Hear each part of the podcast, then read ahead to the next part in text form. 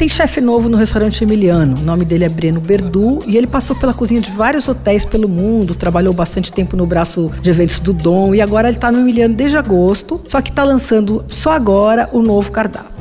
Ele manteve a pegada sofisticada da cozinha, não só nos preparos, mas na seleção de ingredientes e tal. E ele manteve também o cuidado com a escolha dos fornecedores, que virou marca da cozinha do Emiliano desde os tempos do José Baratinho. O Breno pratica a cozinha de autor, com receitas super elaboradas que combinam diferentes preparos, texturas, cores, sabores. Quem quiser conhecer mesmo a cozinha dele, melhor optar pelos menus fechados. Tem o menu degustação, que é chamado de origens, custa 323 por pessoa. E tem também a experiência Emiliano. Aí são menus com três ou cinco serviços. O menor custa 153 e o grande 240. Mas tem também menu à la carte. Eu provei vários pratos.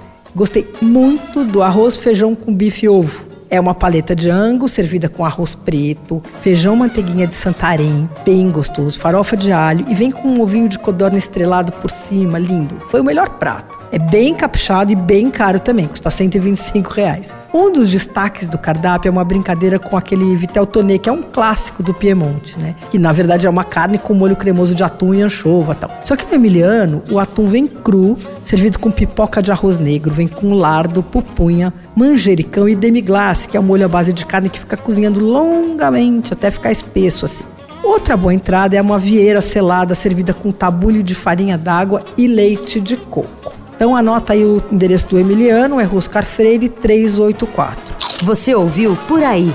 Dicas para comer bem com Patrícia Ferraz, editora do Paladar.